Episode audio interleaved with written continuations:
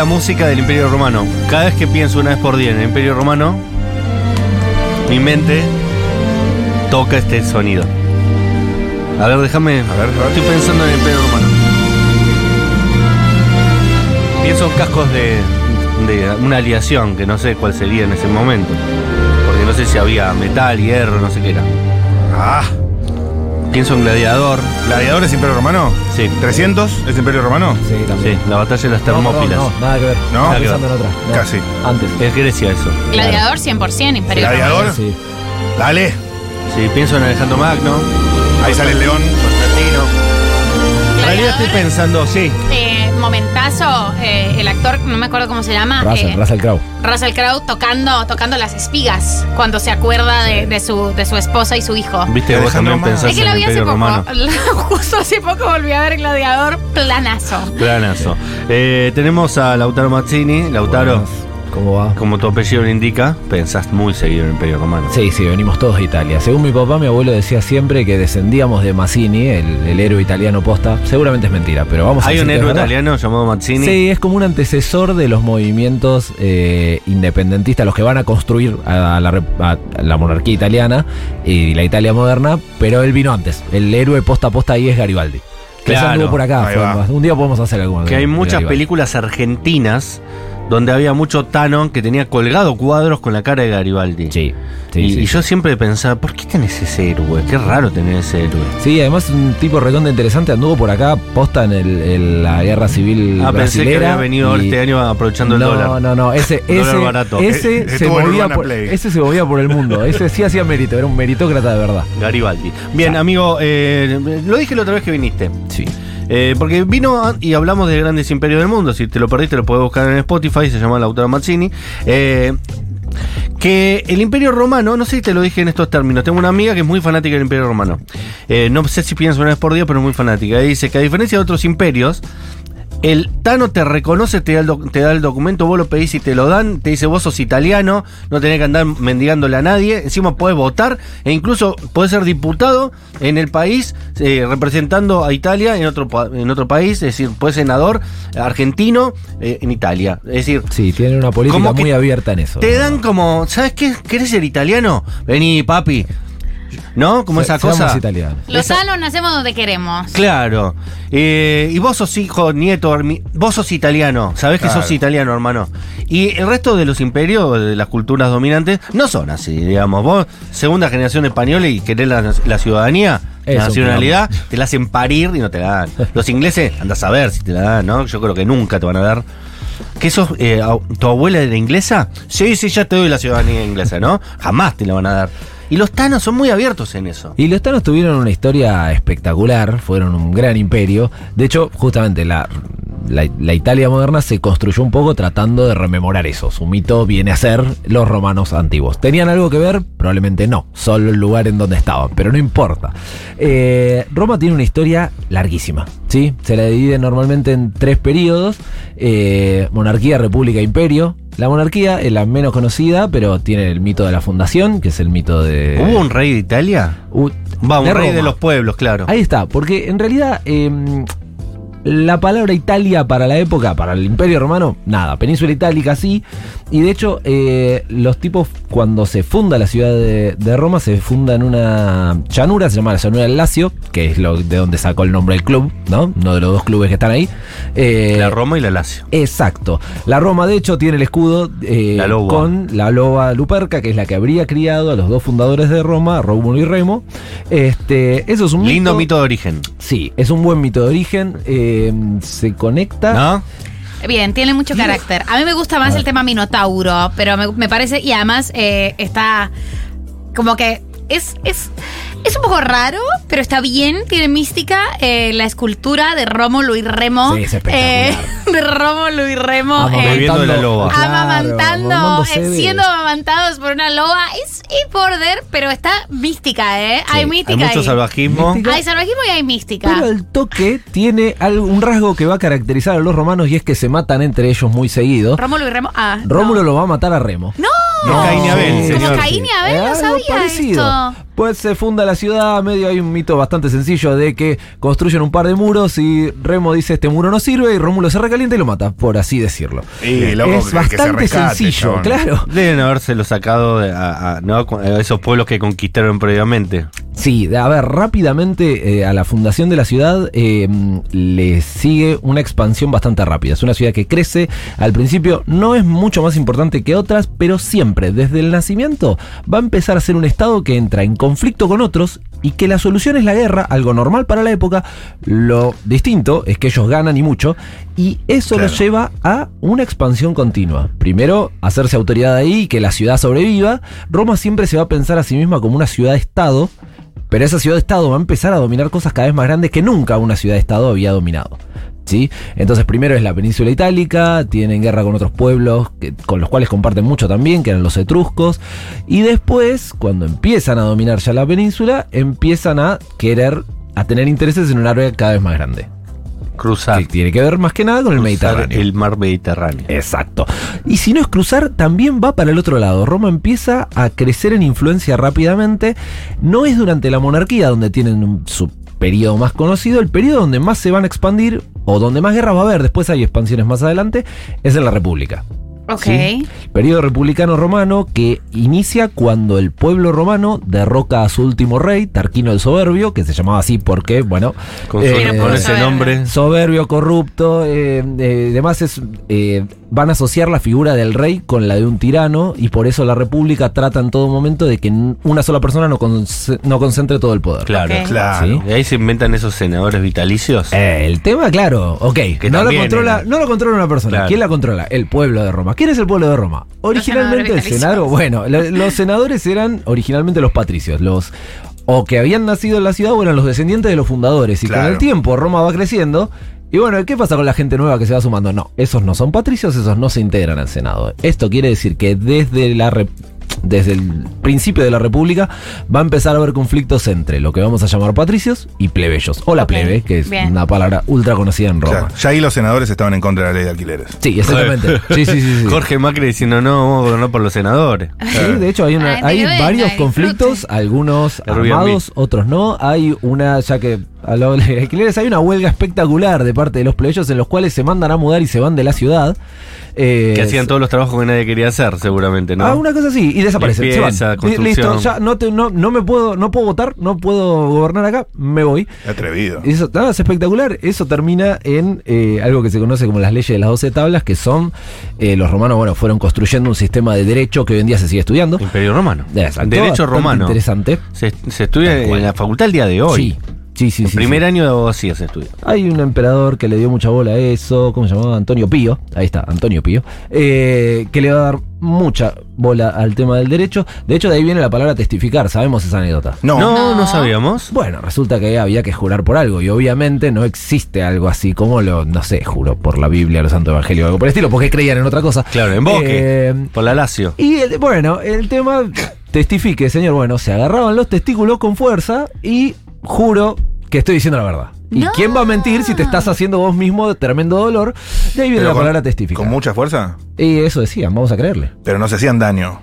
O Espero los- que no, si no, ¿para qué se iban a Si no, no iba a haber testigos, supongo. Claro. Al- algún límite había que poner, pero... Testificar viene de ahí. Sí, así como lo Doy oye. mi palabra y mis huevos. Exactamente, no me alcanza con tu palabra. Voy a tu casa y me testificás. Tengo, te- tengo una pregunta. De testículo, Eh, ¿no? Diga. ¿Por qué ganaban tanto las guerras? Excelente pregunta. Los romanos, a ver, de entrada no Ahora, ¿testificar pelean viene de testículo? De agarrarse No, los boludo. testículos o de jurar en nombre de. Sí. Pero eti- etimológicamente Que mentí, ahí. no vamos a ver Netflix, vamos a Vamos a testificar. testificarnos. Algo así. De hecho, perdón, me enteré que todo esto de, de la, la movida del Imperio Romano en redes era porque alguien dijo que no se podía dejar de pensar en el. Que los varones eh, heterosis piensan al menos una vez por día en el Imperio Romano. No sé de dónde salió, pero se viralizó muy rápido. No, no- no tendré explicación Sí. para eso. No, pero no por día, Supongamos que es Sí, por sí, la por día, pregunta por día, que hizo eh, Mari de eh, Es por qué ganaban. A ver, a priori pelean igual con técnicas parecidas que lo que eran eh, lo que inventaron los griegos o las, sí, las polis griegas, que era la falange, un grupo de, de ciudadanos importante, pelean los ciudadanos por su propia ciudad, aparece la palabra o lo que después va a ser la palabra patria, que es tu ciudad, ese es tu país, en rigor de verdad, ¿sí? No es Grecia, no es Italia, es Roma, y si estás en Grecia es Atenas, no es otra. Ok.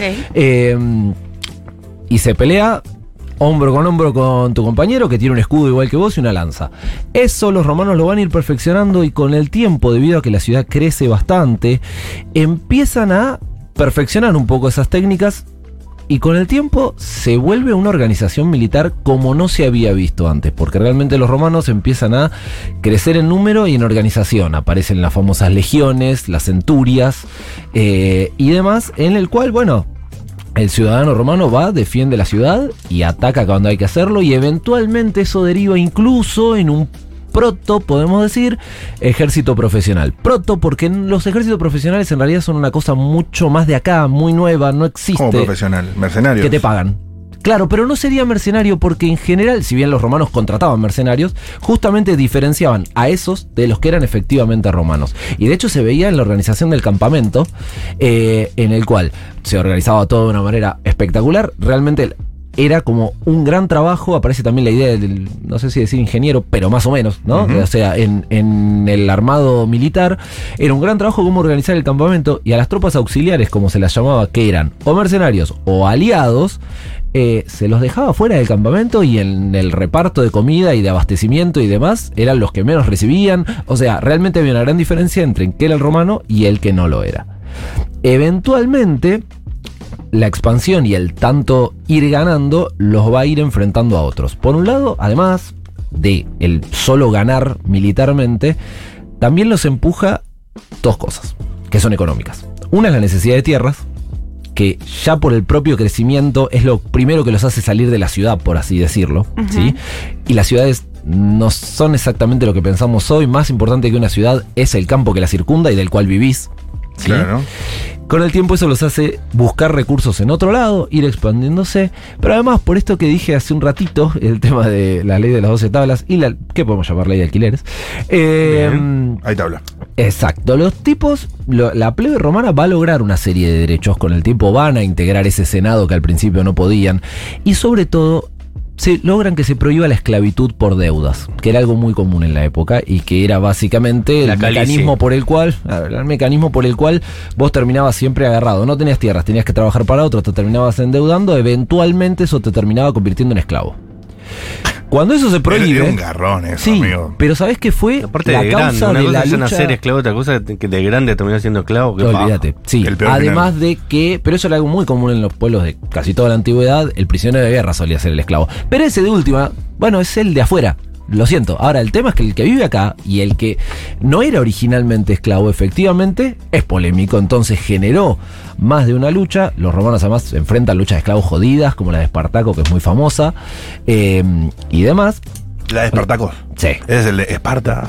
No. No, No, es- esa es 300. Otro día hablamos de, de, Ah, de no, no lo 300. inventó Esos son Fantino, eso. espartanos. ¿Tenés ganas de hablar de No. Grecia vos? Yo pensé que era de Fantino esa frase. la próxima hablamos de los espartanos. Esos son re interesantes. Este, mm, no tenés, tenés que buscar tierras. Tenés una potencia militar importante. Y, como el sistema es esclavista, tenés que buscar esclavos. Eventualmente, esto también es un motivo de salir afuera y hacer la guerra. ¿Sí? Bien. Eh, no tanto como otros pueblos por ahí, porque no podemos decir que absolutamente dependían de los esclavos, pero en buena medida sí, era un sistema económico y social basado en esa desigualdad. Y entonces la cosa era, si no tengo ni tierra ni esclavos acá, hay que ir a buscarlos a otro lado. Y, en Y llegaron medida, lejos. Sí. El imperio romano en Llegaron su momento de lejos. máxima extensión y aparecen las figuras famosas tipo Julio César, eh, Augusto, Pompeyo, bueno, hay un montón. Eh, norte de África, donde se enfrentaron. ay, conquistaron bocha de lugares. Vamos en orden. Dale. La Galia, que es lo que hoy en día es Francia. Galia Moldaje. Ahí Galia estaban Moldavia. Asterix y Obelix. Ok. Célebres. Vamos, yo remiraba. Golazo. Bueno, siempre se enfrentaban al César. Es verdad, el César, era el malo, era sí, villano. Y Julio César los hace mierda eventualmente, de verdad. Claro. Sí, posta. Pasó de verdad. Bueno, Jesucristo Este, también, ¿no? Bueno, Jesucristo igual. El César, lo que es del César, dijo. Sí, pero ese era otro César. Eh, era. Augusto Augusto, César. Augusto, exactamente. Augusto César. Augusto era el nombre. Que es el que cubre boca. El que cubre boca. Eh, conquistaron lo que es Britania, que eso les costó, nunca la terminaron de conquistar completa. Conquistaron el norte de África, enfrentaron ahí una potencia re grosa que en la época les Claro, el partido igual. chivo, Copa Libertadores. Clásico, Claro, clásico mal, que era Cartago. Ah, difícil ese. Y aparte Y sí. de- de visitante. No, aparte Cartago. Car- Cartago se las pudrió, o sea, eh, el que dirigía Cartago se llamaba Aníbal Barca, eventualmente los invadió a ellos, o sea, fue jodida en serio. Te salen los tobillos del minuto uno. Sí, sí, sí, ese iba con elefantes, trató de cruzar los Alpes con elefantes. Lamentablemente no sobrevivieron, pero gran, gran, gran Ni, ni estratega. San Martín se le ocurrió esa. Terrible estratega, zarpado. Este, Los Egipto. elefantes son claves. Egipto también. Sí, ¿sabes que no tuvieron tanto impacto? No, Eh, pero pero es- cual- es, cual- espectacular. Cualquiera que jugó el Age of Empires sabe que los elefantes usamos- son Eran importantes. muy importantes, eran Total, importantes. Total, total. Pero los enfrentabas con lanceros, como hizo Alejandro Magno. Eventualmente, pero Claro. la primera línea de lanceros la sufría, la tercera ya, ya ganabas. Para eso tenés varias líneas. Claro, exacto. Este, bueno, de los romanos viene la idea de la tercera es la vencida. Era una estrategia militar que se basaba justamente en tres ataques sucesivos eh, con falange, en el cual la primera línea, bueno, la segunda, a ver, la tercera había que ganar. Si no, la batalla estaba perdida. Me Partido de desempate y De- de ahí bueno. viene la idea de, de la tercera es la vencida. Egipto, encanta. Siria, Asia Y Menor, no o sea, ido sin de haber pensado un gallego. También. Da- al- Claro, algo más laxo. ¿viste? Gallego- gallegos también, también conquistaron la península Y ibérica. sí, los gallegos están regalados. La de Y- quemen las naves. Esa de Alejandro Magno. No, esa es acá. Esa, perdón, acá? acá? perdón, es México. Eh, Esa, esa es de Hernán Cortés. Ah, Hernán Cortés. Hace quemar las naves Casi. para que sus soldados no se quieran ir y se motiven. Quemen las naves, no hay vuelta atrás. No es una buena estrategia para tenerlos motivados a, tus em- ¿Y qué a le, tus y qué le- ¿y el imperio qué le pasa? Quiere invadir Rusia y falla. No, ¿sabes que a Rusia no llegaron? Se toparon con la Germania, que es Alemania. Es difícil Alemania. Ahí Pero en ese momento no la existía cosa- Alemania todavía. Bueno, no, tampoco no, existía los Italia. pueblos germanos van a ser los que finalmente los van a terminar derrotando, pero no de entrada, de hecho conquistan buena parte de Germania y siempre va a haber ahí como hay tres o cuatro que no puedo conquistar, tres o cuatro que no puedo conquistar y eventualmente, pero tiene que ver también con que el propio imperio ya se fue desgastando, ahí ya estamos hablando de, mira, el imperio va... Todo esto arrancó en el 753 a.C. y va a terminar, podemos decir, porque en realidad después el imperio se divide en dos, bla, bla, bla. El imperio romano de Oriente, o sea, de Occidente. O sea, Roma cae en el 476 después de Cristo. Casi un Hablamos de siglo. siglos, siglos y siglos de, Claro, de más. dominio Mil romano. años. Un poquito más. De- 753 que se Claro, funda, ahí mil podemos decir que no los conoce nadie, pero ponele, hasta el 476, Ok. además, casi un milenio. Roma culturalmente se convierte en el centro del mundo, Un no era milenio solo para los Un romanos. milenio es mucho tiempo. Es una para una entidad política que dura tanto eh, es, es una bestialidad. Eh, y su influencia posterior permanece, eh, qué sé yo, el latín que después se va a convertir en una en un importante en, una lengua muy importante, pero sobre todo la centralidad que la ciudad desde ese momento se la llama la ciudad eterna y no es joda, o sea, la, la centralidad que la ciudad va a tener desde la República, podemos decir, en adelante hasta el día de hoy, de una ciudad importante, que Claro. para todo el mundo es símbolo de, ellos van a, decían normalmente civilización, podemos hablar de sociedad desarrollada, sociedad modelo o algo por el Y por eso estilo. todos los caminos conducían a Roma. Sí, eso es puntualmente porque el emperador Augusto, que es el primer emperador, el sobrino de Julio César, eh, es el que logra el traspaso de la, entre César y, y Octavio, se llamaba, se nombra Augusto, pasan de república a imperio, ahí sí logran concentrar todo el poder definitivamente, y el tipo hace como mecanismo de dominación construir caminos por la mayoría de los dominios, que se llamaban las vías, vía Apia eh, y demás. Eh, y fue una manera, en realidad era originalmente tipo, por acá va a pasar el ejército, pero se usaba para todo. Eh, y fue una manera, al, al día de hoy se, se conoce, vos vas a- gestión pública, construyamos caminos. Hay que claro. construir infraestructura. Todos los caminos conducen a Roma y Roma wasn't built in a day, in, in a day, que es, Es- una linda canción de Morgillo también, linda frase. Roma no fue compuesta en un día. Te- los yankees dicen mucho eso. Roma wasn't built in a day. Y vos decís, bueno, no hace falta ser tan poético para decir. Pero es que es verdad, además Andaba se, poco, se hermano. quemó 20 veces, tiene dos, tres incendios resarpados. Nerón. Claro. Nerón. el Y no es menor, ya no tendremos que retirar, pero no es menor que hayan agarrado al representante de Dios en la tierra y digan, quédate acá en Roma vos, ¿eh? Y Vos vas después- a hablar desde acá. Bueno, el emperador Constantino es el que finalmente transforma al imperio en al, al cristianismo y eventualmente sí, el papa. Igual al principio el papa era uno más y después... Hoy hay unas discusiones ahí, un amigo mío eh, sabe mucho de estas cosas, me contó que durante el año 200, 300 hay una discusión dónde está el Papa, digamos, dónde, Sí. dónde, ¿Dónde está el verdadero ponemos? representante del- de Dios en la tierra. Hay un momento que Y no, no siempre fue Roma, como estaban un- No. unos años donde estuvo en debate. Y más de una vez se invadió a Roma para cagar a palos al papa y en serio, o sea, no... no, Como no- Milei ahora, fue tan- pero de lejos. Zarpado. Ponele, pero sin poner en duda la, la- la autoridad Pero papal. que no estaba tan claro. eh, No, no es que siempre estuvo claro que el Papa es el que maneja la, No. la iglesia. El Papa era y es en realidad el día de hoy el obispo de Roma. Claro. Claro. Pero eso quiere decir que el obispo de Lanús Avellaneda tiene la misma autoridad que el Papa. Y en determinado momento esa discusión fue bastante complicada. Claro, tanto es Eh, así que el obispo de la ciudad de Buenos Aires terminó siendo el obispo, el obispo de Roma. Exactamente. Jorge Pero bueno, su autoridad eh, fue creciendo con el tiempo. Eh, hay un momento puntual, de hecho, donde el Papa se declara infalible en cuestiones religiosas. Hay otro momento que le dicen que no, yo te discuto de la misma manera y demás. Ok. Es larguísima. la Era como verdad. más en una asamblea, compañero. No pongamos el carro delante del caballo. Y que en ese momento se El- usaba mucho el carro carruaje. caballo. Porque era el Igual, romano. lo mejor de Roma, eh, ya me estoy riendo, lo mejor de Roma. Pastas. fugaceta napolitana ¿Viste que iba a venir una pavada? De Roma del Abasto. Ah, Roma del Abasto, un buen lugar. Fugaceta rellena. Desde ahí se puede conquistar Balvanera, parte de Villa Crespa. Barrio Norte. Con- me con la conmueve pizza que conquistas todo. Me conmueve que no hubieran intentado con Rusia. Los admiro por eso, Queda porque lejos. Rusia después, queda, vos pensás siempre así, Rusia queda lejos. después hace la mucho historia frío. iba a demostrar que todos los que lo intentaron fallarían. Fallarían. Claro. Te- Vamos a llegar a ¿Y qué Napoleón. En- pensás en, vos, noviembre ucraniano? que se estrena la película Por que habla de Napoleón, que falló. en Rusia. Lautaro, no he querido poner videos de YouTube sobre esto, esperando la columna Vamos para, a llegar, para que, vamos a para llegar que nos coordinemos. Ah, ¿Por qué no hay que ir a Rusia en invierno?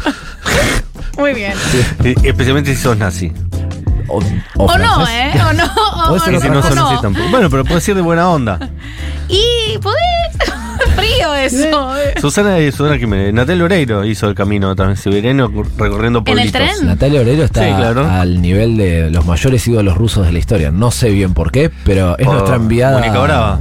¿Qué sé yo? Yo, yo la nombraría embajadora ya está. Nuestra Anastasia. Eh, Claro. Por lo menos que traiga inversiones, no estaría mal. Pero ella lo podría tra- llevar a Uruguay. Pero ahora en Uruguay está. No, no, no. Natalia es como China Zorrilla. Es Lautaro Mazzini, le- en un ratito eh, viene Martín Garabal, pero usted va a volver el mes que viene. ¿Qué le parece? Volveré, volveré y seré Y millones. hablará de otros imperios. Muy bien. Esa volveré y seré millones también es de Espartaco. ¿No lo dijo Evita? Sí, pero antes lo dijo Espartaco. Mirá. Mirá. Y la- bueno, durísimo esta columna. y la, la única verdad es la realidad que dicen que lo dijo Perón, también lo había dicho otro antes, así. No, esa dejémosla hacer la Perón, porque no sé si Son como cover, ¿viste? La- las grandes Sí, frases de la humanidad en realidad siempre la dijo otro antes. Totalmente, somos todos plagiadores. Hay una gran frase y me- nos despedimos. Ningún historiador nace chorro. Desde ahí, todos. Es linda esa, ¿eh? Todo. Igual